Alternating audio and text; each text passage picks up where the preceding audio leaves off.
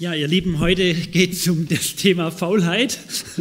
Äh, dass das heute zufällig auf die Gliederaufnahme fällt, das habe ich nicht so geplant, aber äh, der Sonntag hat sich jetzt heute einfach so angeboten. Also, äh, genau, steigen wir ein. Am Dienstagmorgen bin ich um 8 Uhr, jetzt, um 8 Uhr morgens um den Schlossberg rumgelaufen und habe äh, meine Faulheit überwunden und habe vor meinem Arbeitsbeginn noch meine Füße vertreten. Ich dachte, ein bisschen Kopf freikriegen, das schadet nichts. Ähm, und ich bin da so gelaufen und habe da einfach äh, ja die Natur aufgesaugt, habe mich äh, war dankbar einfach so auf diese Natur und dann kam ich so ein bisschen ins Nachdenken. Ich bin elf Jahre lang jeden Tag diese Runde gelaufen, als unser Hund noch gelebt hat. Der ist ja vor einem Dreivierteljahr gestorben und als er dann gestorben war, dachte ich mir, na ja, was brauchst du einen Hund? Du kannst doch einfach auch so laufen und spazieren gehen. Geht doch auch ohne. Und ich habe das äh, zwei Wochen lang gemacht. Dann hat es mal angefangen zu regnen. Dann äh, kam ein Termin dazwischen. Dann war noch mal irgendwie ein Urlaubswochenende. Und zack war ich aus dem Rhythmus draußen und ich habe es nicht mehr begonnen. Also die Trägheit hatte gewonnen und das ist dann gestern, also am Dienstag, ist das wieder so vor mir gewesen. Vielleicht ist das Wort Faulheit ähm, nicht ganz so treffend für das, was wir heute miteinander nachdenken wollen. Vielmehr geht es eigentlich ähm, um die Trägheit. Und Trägheit ist nicht die sanftere Version der Faulheit, sondern eigentlich die viel tiefere äh, Formulierung um das, was es uns heute gehen soll. Sie wird ja aufgezählt bei einem der sieben Todsünden. Also das kann ich jetzt nicht alles wiederholen. Schaut es euch äh, nochmal an. Auf, auf unserem YouTube-Channel kann man ja die Predigtreihe nachhören. Äh, es gibt ja sieben äh, ganz gravierende äh, Eigenschaften der Menschen, die ganz viel kaputt machen und zerstören. Und eigentlich äh, ja eine Folge ist, dass wenn was kaputt geht und zerstört wird, dass es praktisch ja vernichtend, kräftezehrend, tödlich ist sozusagen. Darum Todsünden. Ähm, und warum ist da eigentlich die Trägheit, die Faulheit mit aufgenommen? Gäbe es doch viel schlimmere Sachen eigentlich, könnte man sagen. Darauf möchte ich mit euch schauen. Äh, natürlich wäre es spannend zu hören, wie es euch mit eurer Trägheit geht im Leben. Das schaffe ich jetzt heute nicht hier, ihr habt Glück, aber äh, es soll eine Möglichkeit sein, dass ihr selber so in Resonanz kommt mit diesem Thema. Kennt ihr Trägheit in eurem Leben? Also, welches Verhalten welches, welche Einstellungen verbindet ihr mit dieser Trägheit äh, in euch? Im Theologie, Theologiestudium ist mir Karl Barth über den Weg gelaufen, ist einer der bekanntesten äh, theologischen Lehrern der jüngeren Geschichte, sage ich mal so, leider schon verstorben. Und er hat mal gesagt, dass die Trägheit gleich nach dem Hochmut die krasseste Sünde sei. Also irgendwas muss da dran sein, dass das aufgenommen wurde. Und äh, ich glaube, es ist darum umso wichtiger, sich da mal mit zu beschäftigen. Das ist ja schon eine ganz schön steile These. Was meint Karl Barth, wenn er sagt, dass das so zerstörerisch ist in unserem Leben? Warum hat die Trägheit etwas Tödliches, etwas Vernichtendes? Die Trägheit, ja, es ist sehr komplex. Also es bedeutet zuallererst jetzt im biblischen Verständnis, dass es Menschen gibt, die ihre Gaben und ihre Fähigkeiten, ihre Berufung, das, was Gott ihnen ins Herz hineingelegt hat, dass sie das missachten, dass sie das vor lauter Trägheit irgendwie vergraben und nicht leben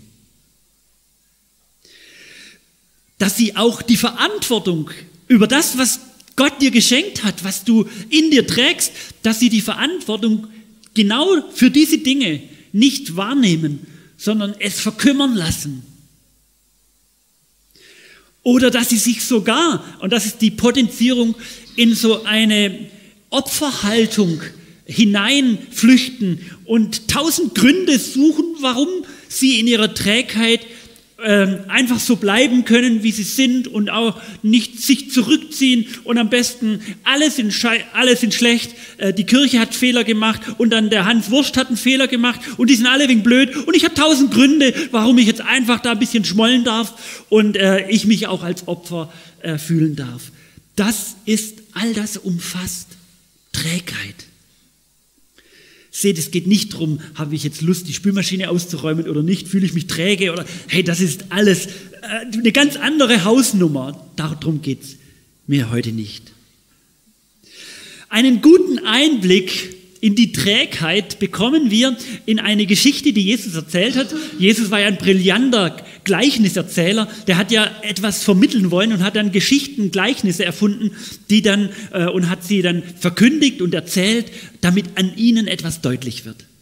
Und da gibt es das Gleichnis von den anvertrauten Pfunden, vom anvertrauten Geld, dass er, dass der so ein, ein Chef hat drei Menschen verschieden große Geldbeträge ähm, anvertraut und gesagt, also ich gehe jetzt mal weg, mach da mal was draus. Und dann kam er wieder zurück und dann wollte er mal schauen, ja, jetzt bin ich aber gespannt, was da sich draus entwickelt hat. Und der dritte Diener, Mitarbeiter, hat einfach ein Loch gegraben und hat das, was ihm anvertraut wurde, da reingesteckt und zugebuddelt.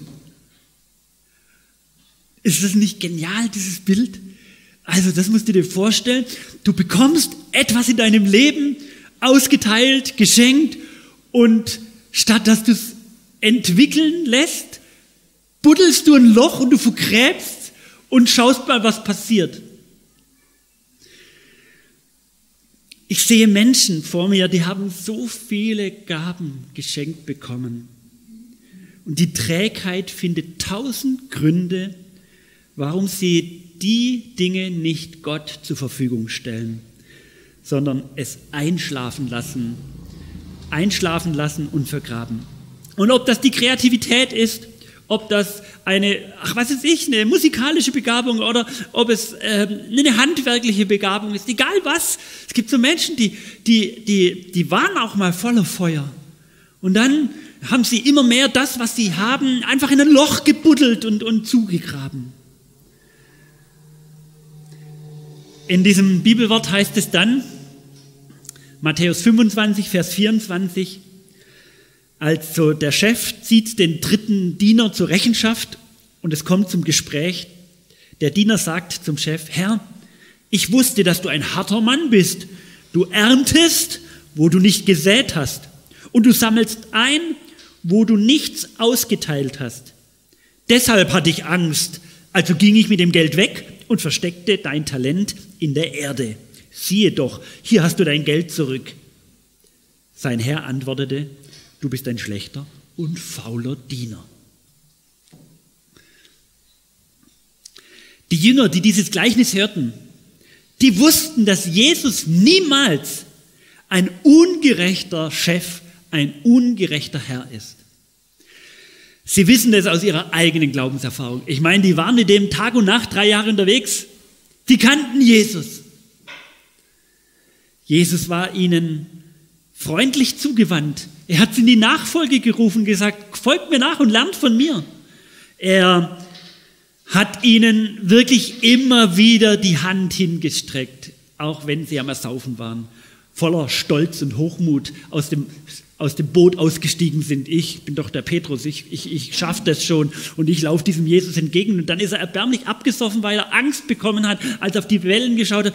Und Jesus hat nicht gesagt, ja gescheit, Er recht, bist ein schlechter Verwalter, sollst dir untergehen. Nein, der hat ihn die Hände gereicht und hat ihn rausgezogen. So, dass sie wussten genau, wie Jesus ist.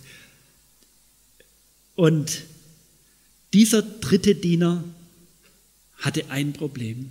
Er war von der Angst besessen, es nicht recht machen zu können.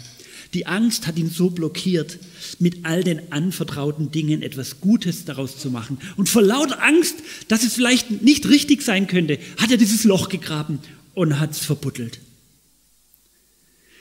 Träge sein, ängstlich das zurückhalten, enttäuscht das zurückhalten, was in dir ist und was Gott uns geschenkt hat. Paulus kennt dieses träge Sein. Er schreibt es an unterschiedlichen Stellen in seinen Briefen an die Gemeinden. Da schreibt er zum Beispiel an die Gemeinde in Rom, seid nicht träge in dem, was ihr tun sollt und lasst euch vom Geist Gottes entflammen. Seid nicht träge in dem, was ihr tun sollt und lasst euch vom Geist Gottes entflammen. Am Mittwoch war ich auf einer Beerdigung von einem Kollegen von mir.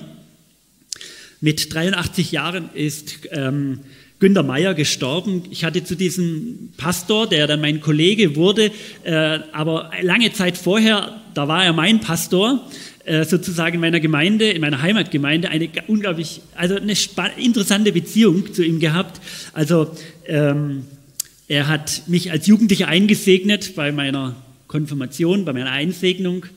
Ähm, meine, wir hatten dort Gliederaufnahme gefeiert, sowas wie heute hat äh, Günter Meyer mit uns äh, gemacht. Dann äh, konnten wir vor 26 Jahren, meine Frau und ich, bei Günter Meyer uns trauen lassen, äh, wurden da äh, dann, für, ja, haben seinen Segen oder Gottes Segen zugesprochen bekommen von ihm äh, für unseren neuen Lebensweg. Er hat mich, ich habe unter seiner Aufsicht meine erste Predigt gehalten, das weiß ich noch, äh, wie ich da zitternd da vorne stand, an dieser Kanzel mich festgehalten hatte. Ähm, und dann ähm, hat er uns auch den Segen oder mir den Segen zugesprochen, wo ich dann äh, ins Theologiestudium gegangen bin. Also ich, da war schon auch ein Stück Wegstrecke mit ihm da. Und er ist gestorben und äh, ich bin auf seine Beerdigung gefahren. Das war mir irgendwie wichtig. Und ähm, mit den Angehörigen, mit den Kindern äh, bin ich ins Gespräch gekommen über die Segensspuren, die er in meinem Leben hinterlassen hat. Und das war so ein Mann, der war nicht so ein charismatischer Überflieger, sondern es war eher so ein fröhlicher, gesetzter Mann, der ähm, fröhlich das Evangelium verkündigte, aber trotzdem jetzt irgendwie so bodenständig. Er war unglaublich mit Menschen in Beziehung. Er hat immer, wenn er mich gesehen hat, seine erste Frage war echtes, aufrichtiges Interesse. Stefan, erzähl, du, wie geht's dir denn? Und wie geht's deiner Frau und, und den Kindern? Also wirklich nicht so, und wie geht's? Und ach ja, und übrigens wollte ich dir noch sagen, sondern echtes, aufrichtiges Interesse. Er hat wirkliche Segenspuren hinterlassen. Und für mich ist das so ein Vorbild gewesen, auch als ich dann dieses Bibelwort, seid nicht träge in dem, was ihr tun sollt, lasst euch vom Geist Gottes entflammen. Das ist nicht so dieses charismatische Überfliegertum, sondern das kann ganz bodenständiges Interesse sein, wo ich sage, hey, ich bin nicht träge in dem, was ich für ein Interesse mit den Menschen habe und wie ich mit ihnen auch meine Segenspuren hinterlasse. Und von daher ist meine Frage, glaube glaub ich, da wo wir im Geist Gottes entflammt sind, da hinterlassen wir Segenspuren. Hinterlässt du Segenspuren in dieser Welt ähm, bei den Menschen? Das ist die spannende Frage, die ich euch mitgeben wollte an diesem Thema. Und da, wo du Segensspuren hinterlässt, da bist du nicht träge, sondern da bist du entflammt vom Geist Gottes. Ich besuchte in dieser Woche auch eine, äh, eines unserer ältesten Gemeindeglieder aus der Bayreuther Gemeinde. Das ist äh, die Frau Mattes. Einige kennen sie ähm, äh, auch aus Begegnungen mit der Bayreuther Gemeinde. Äh, so da genau. Mittlerweile ist sie im Altenheim und sie ist wirklich alt geworden und sie ist auch gebrechlich geworden. Und, ähm, aber sie, sie, sie versprühte in ihren besten Zeiten wirklich dieses vom Geist Gottes entflammt sein. Also die, die, diese Frau hättet ihr kennenlernen müssen. Ähm, und ich war bei ihr und ich habe gewusst, was ich heute predige. Also ich hatte dann schon die Predigt vorbereitet, ich war am Donnerstag bei ihr und habe das dann miteinander verknüpft und habe gedacht, das muss ich euch zeigen. Weil immer wenn ich bei ihr bin, dann fragt sie mich schon, ob, ich, ob, ob wir wieder einen Gruß aufnehmen. Ich halte dann mein, mein Handy immer hin und dann grüßt sie die Gemeinde und jetzt schicke ich dann immer den Bayreutern, äh, weil sie ja eben nicht mehr bei ihnen sein kann. So, äh, und jetzt hören wir da mal kurz rein.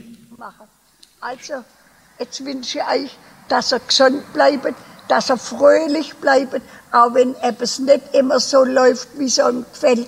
Das ist ganz klar eine Lebensbegleitung. dann ist man, dann schätzt man nämlich das Fröhliche, äh, die fröhlichen Stunden doppelt so hoch, als wenn man, wenn man bloß traurig ist.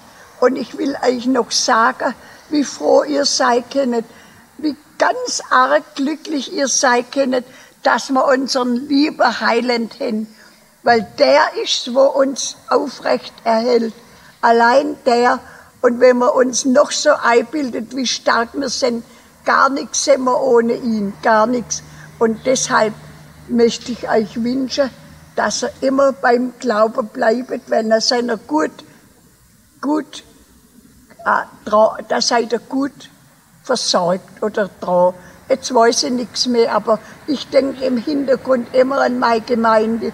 Und ich bin so froh, dass ich in der Gemeinde groß geworden bin, weil die ist so lebensnahe und schön. Und da kann man immer glücklich sein, weil man immer irgendeinen Menschen findet, mit dem man schwätzen kann und, und einmal auch seine, seine Probleme ein bisschen anbringen kann. Also ich wünsche euch alles Gute. Und ich sitze da mit dem Herrn Schirk und auf der Wiese haben wir ein paar tolle große Äpfel, aber ich kann euch die nicht schenken, weil wir sind zu weit auseinander. Ade miteinander Gott befohlen und bleibet bei eurem Glauben und tut den nicht niedrig, sondern sehr hoch einschätzen.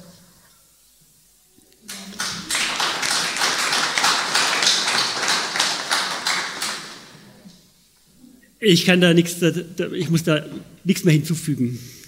Äh, und wer sie kennt, der weiß, dass es nicht, das ist nicht irgendwie ein auswendig gelerntes Gedicht, das sie hier vorträgt, sondern das hat sie immer gelebt. Und ähm, ja, ein, ein Genuss, man geht gestärkt nach dem Seniorenbesuch nach Hause. Man hat nichts dagelassen, sondern was mitgenommen. Ja. Ihr Lieben, ihr, ihr kennt mich, viele kennen mich ein bisschen besser und ihr wisst, dass ich so ein bisschen zur Hyperaktivität neige. Aber ähm, da könnte man glauben, dass ich mit der Trägheit überhaupt kein Problem hätte. Aber das täuscht. Denn Trägheit hat nichts mit der Menge deiner Aktivitäten zu tun. Gerade in unserer immer beschäftigt sein, in der Hyperaktivität, kann sich sogar eine Trägheit verstecken. Dieses immer in Aktion sein, keine Ruhe aushalten, verschleiert nämlich auch eine Art von Trägheit, die das eigentliche Problem darstellt. Paulus umschreibt die Trägheit damit, dass er sagt, wie ich handle, ist mir unbegreiflich. Also er denkt über sein Handeln nach. Denn ich tue nicht das, was ich eigentlich will, sondern ich tue das, was ich verabscheue. Ich tue also das, was ich eigentlich nicht will. Ihr Lieben, das ist der Kern der Trägheit. Das wird das, was wir im Kopf verstanden haben, das, was wir eigentlich alles in uns haben, dass wir gerade das Gegenteil von dem tun, obwohl wir es eigentlich wieder besseres Wissen anders tun könnten. Und die Trägheit heißt, ich ruhe mich darauf aus. Und darum ist sie so, eine großes, so ein großer Schaden, eine Todsünde, wenn wir unser Leben so kaputt machen und vergeuden. Dass wir nicht das tun, was wir von Gott verstanden haben und was wir von Gott ins Herz ausgegossen bekommen haben. Ich möchte es mal ganz praktisch machen. Ich, darum sage ich, in mir verbirgt sich auch Trägheit. Meine Bequemlichkeit, meine Trägheit führt mich immer wieder dazu, dass ich einfach bei Amazon bestelle, weil das so saumäßig schnell geht. Obwohl ich weiß, das ist richtig, ich sage es jetzt nicht. Es ist meine Trägheit. Ich weiß, wie dumm es ist, mit dem Auto kurze Wege zu fahren. Es ist meine Trägheit, die mich ins Auto einsteigen lässt. Männer erzählen mir manchmal von ihrer Trägheit, dass sie genau nicht das tun, was sie eigentlich in ihrem Herzen tragen und was sie ihren Frauen versprochen haben. Wie viel musste da manchmal und darf in der Seelsorge aufgearbeitet werden, aber dann kommt man an einen Punkt, wo die Frage im Raum steht, will ich mein Leben verändern? Und die Trägheit führt immer wieder dazu, dass ich gerade das Gegenteil von dem mache, was eigentlich gut für mich wäre. Und ihr Lieben, wir leben in einer Wellness-Oasenwelt. Alles muss irgendwie flowig und fluffig und warm gebadet in unserer Welt äh, sein und dann äh, bekommt es Applaus und dann ist es schön und, und schön und, und, und gut. Aber der Glaube, der ist nicht einfach immer nur Wohlfühlzone, ihr Lieben. Manchmal verursacht er auch kurzfristig echte Schmerzen. aber langfristig stärkt er uns. Wenn Jesus sagt, dass wir sein Kreuz auf uns nehmen sollen, also ich übersetze das mal, Ekel, Batzen zu vergeben, das ist keine Wellnesskur.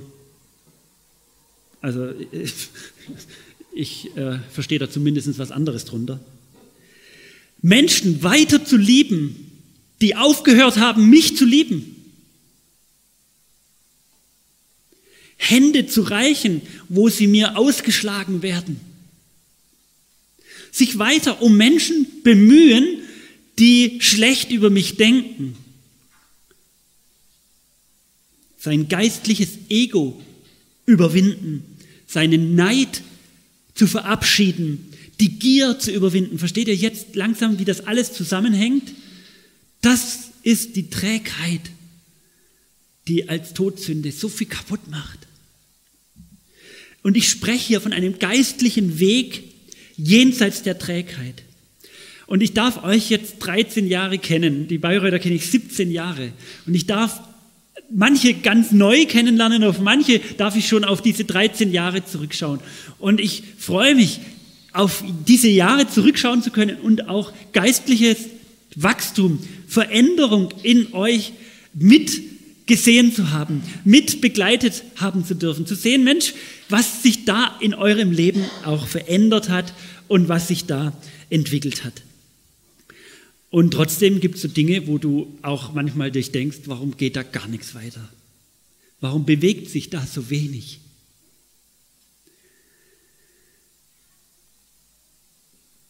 Miterleben zu dürfen, wie Menschen reifer werden, Verantwortung für sich übernehmen, auch Grenzen besser einschätzen können, das Böse mit Gutem überwinden, sich nicht nur noch von Emotionen steuern zu lassen. Ich sitzte jemanden letztens gegenüber, der schimpfte wie ein Rohrspatz über einen Menschen. Und dann fragte er sogar am Ende hilflos, ich weiß gar nicht, ob er überhaupt eine Antwort hören wollte, was soll man denn da noch machen? Und er erzählte mir eine ganze Latte an Fehlern des anderen auf. Und dann habe ich ihm gesagt, keine Ahnung, was du zu machen hast, aber also, die Bibel ist klar. Lass dich nicht vom Bösen überwinden, sondern überwinde das Böse mit Gutem. Und spätestens jetzt merken wir, wie dieses Thema mit uns allen was zu tun hat. Trägheit. Mit dieser, der Glaube muss eine Wellness-Oase sein. Nee, das, das ist er nicht. Das geht nah, das geht ins Herz, das geht in die Hände, das geht in unseren Kopf, in unser Denken und Handeln, in die Gestaltung dieser Welt. Und da seid ihr allen Teil davon und äh, als Leib Christi.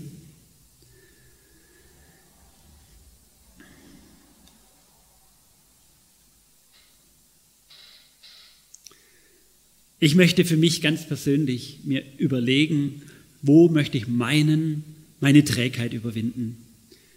Und von Montag bis Mittwoch habe ich jeden Mittag die Chance, meinem Sohn ein Essen zu kochen weil ich weiß, er liebt es, wenn er von seiner Arbeit um zwei Uhr nach Hause kommt, äh, miteinander zu essen. Das ist unsere Zeit, als wir zu zweit, äh, wo wir dann essen. Und ich könnte sagen, ach, ich habe es vergessen oder ach komm, ich war auch, ich könnte die ganze Zeit am Schreibtisch sitzen.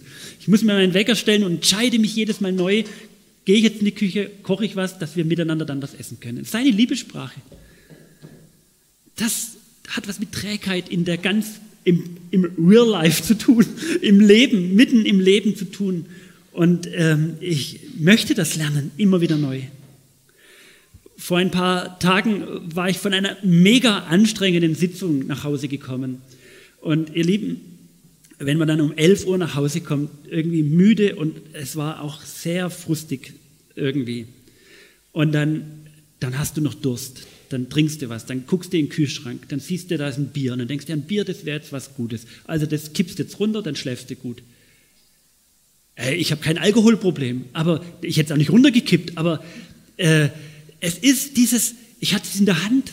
Und dann dachte ich, nein, Stefan, das ist Quatsch, leg's zurück. Dann habe ich das Radler in die Hand genommen. Nein, das auch nicht. und dann war das Ding also gut, dann setz dich vorm Fernseher. Und das, das, ist für mich gleich, das ist das gleiche Niveau quasi. Schütte dich zu und schalte ab. ihr Lieben, das, das, ist die, das sind Todsünden. Die zerstören, sie machen kaputt. Es geht um unser Leben und um die Einladung zu einer neuen, erfrischenden Spiritualität, zu einer neuen Beziehung, zu einem versöhnten Glauben mit Jesus Christus. Und ich kann, ich habe mich dann entschieden, nein, das mache ich nicht, ich setze mich jetzt hin und ich habe für diese schwierige Situation nochmal gebetet und habe gesagt, hey Gott, das musst du regeln, das ist dein Job. Ich lege es dir jetzt hin und ich bitte dich, dass du mich gut schlafen lässt. Segne meinen Schlaf. Und das war, das gelingt mir nicht immer, sonst müsste ich es heute nicht erzählen. Aber ich möchte euch einladen, mit einer erfrischenden, neuen Portion Glaube die Trägheit zu überwinden. Da helfen keine Appelle. Es hilft nichts, wenn ich sage, ihr müsst es ein bisschen so machen, kriegt doch mal den Arsch hoch. Nein, das kann nur Gott schenken, indem ihr euch ihm schenkt und zur Verfügung stellt. Ich möchte euch am Schluss diese Fragen mitgeben, die ihr in euch, ja, die ihr bewegen könnt, auch noch in der Stille und nach ein, zwei Minuten wird Catherine uns in das nächste Lied und ihr werdet uns in das nächste Lied hinübernehmen. Ich wünsche euch Gottes Segen einfach im Bewegen und in der neuen Woche. Und ich darf mich hier verabschieden. Ich äh, habe sowieso zu lange gepredigt. Ich muss jetzt, darf jetzt nach Bayreuth zu meiner nächsten Gemeinde.